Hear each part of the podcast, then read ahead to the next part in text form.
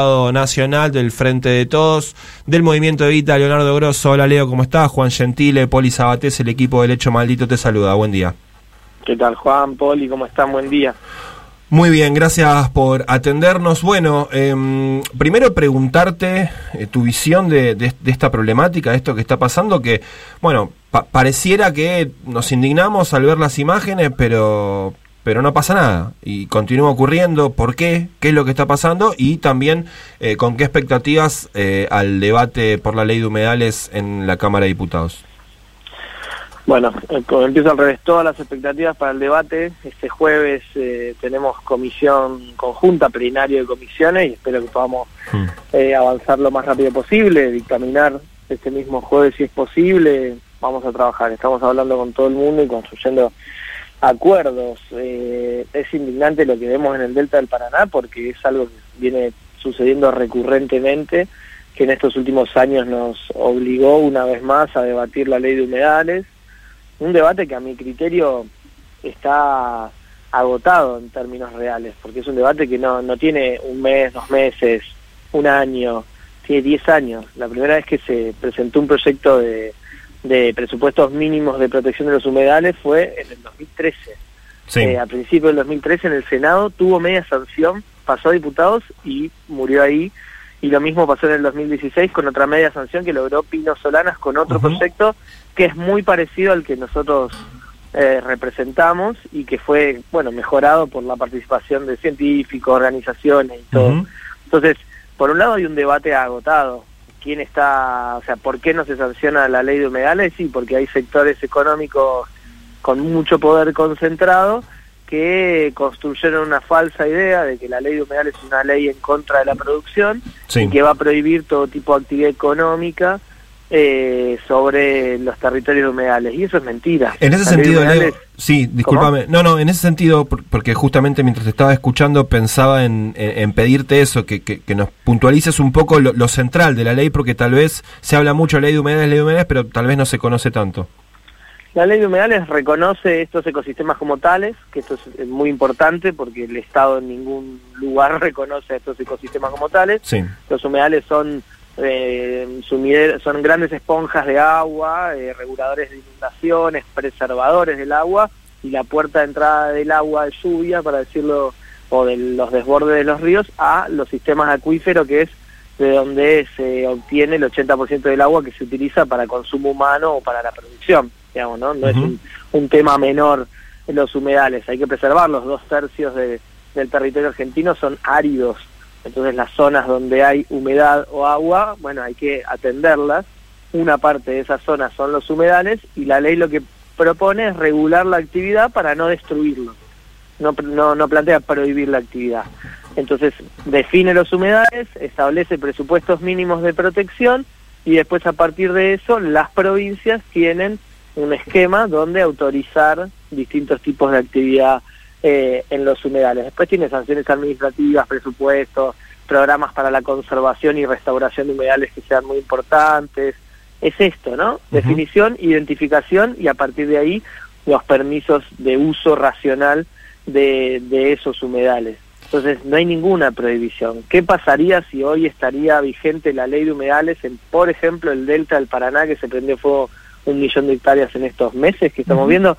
Bueno, pasaría que las autoridades competentes le dirían a los, a los dueños de los campos, che, ustedes no pueden prender fuego ahora porque hay una sequía histórica y hay una bajante de más de, que es la bajante más importante de los últimos 40 años del río Paraná y por lo tanto presumimos que si prendes fuego un pedacito no lo vas a poder frenar más porque hay mucho material eh, de, que pueda hacer combustión, ¿no? Es básicamente esto. Esto existe un poco sí, un poco no, pero tendrían las provincias, la nación y los municipios mayores herramientas. Eh, em, ¿Cuándo prende fuego? Y no sé, prende fuego después de dos meses que llovió o cuando suba al río Paraná o atender los problemas que aparecen en la realidad porque lo, lo, que, lo que cambió en la Argentina y en el mundo es eh, la situación ecológica. El cambio climático es una realidad y entonces vos tenés que atender a eso y tus prácticas productivas tienen que adaptarse también a eso, ¿no? Claro. Leo, ¿cómo te va? Pauli Sabates te saluda.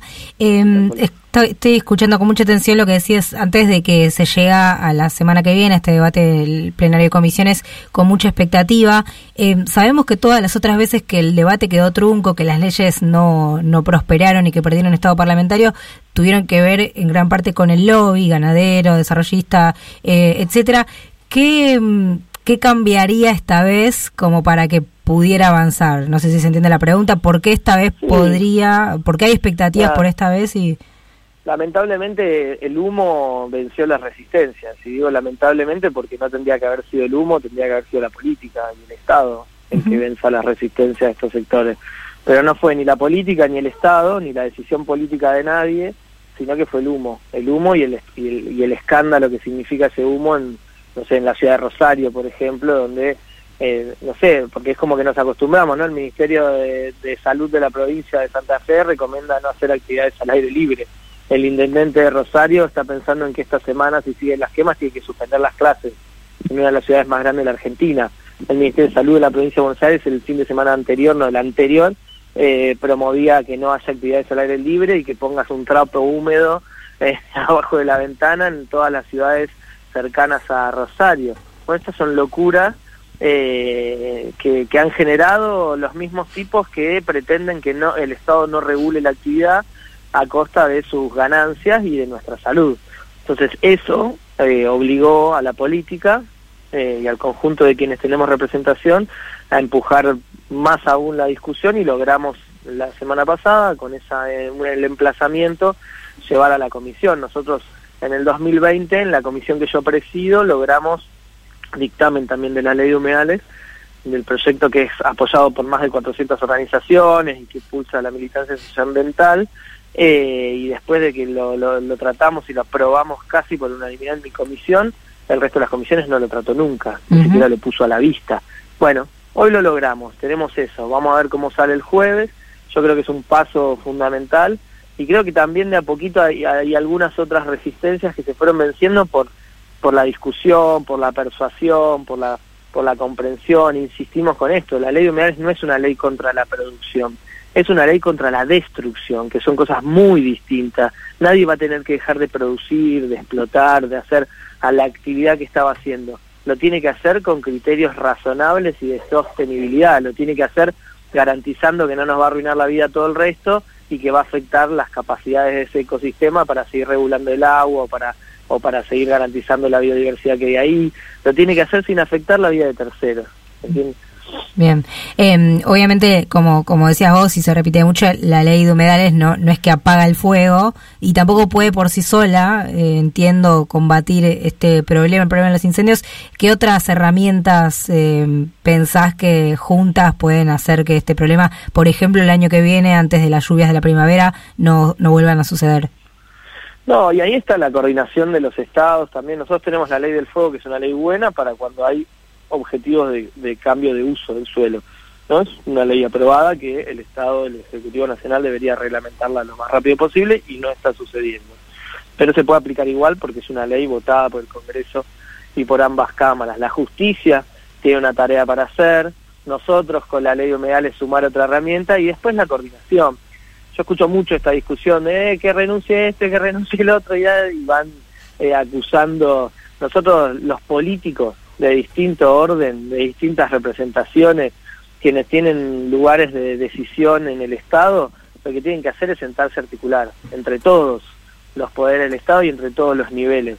El problema que nosotros tenemos no, no, no es eh, solo en el delta del Paraná por las quemas de Rosario, el problema que nosotros tenemos es enorme y tiene que ver, insisto, con la crisis climática que vive el mundo, no la Argentina, y que en la Argentina afecta de particular manera. Bueno, tenemos que sentarnos a pensar, a ver cómo incorporamos herramientas, cómo incorporamos esta perspectiva ecológica o ambiental a la gestión de gobierno, porque después nosotros asumimos medidas para compensar la crisis ecológica, porque ¿quién paga eh, las tasas subsidiadas de los, de los créditos para los productores de corrientes que se prendió fuego el 11% de la provincia en enero y en febrero?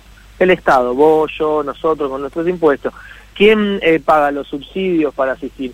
¿Quién paga eh, los barbijos que manda ahora el Ministerio de Salud? ¿Quién paga los bomberos? ¿El ejército? ¿Se entiende? Todo el, Estado termina eh, eh, gestionando un montón de recursos para atender a, los problemas derivados de la no gestión del problema ecológico. Bueno, tenemos que llegar un paso antes y eso implica coordinación, implica responsabilidad e incorporar la perspectiva ecológica a la gestión de gobierno para prevenir.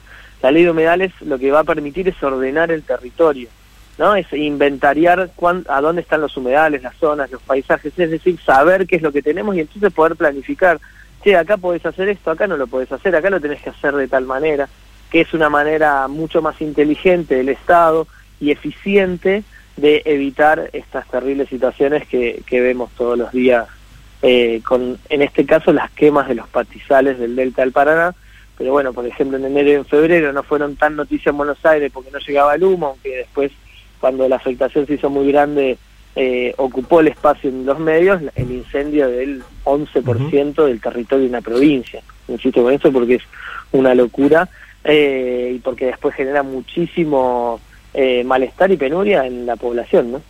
Diputado Nacional Leonardo Grosso, muchas gracias con por este rato con el hecho maldito. Te mandamos un abrazo.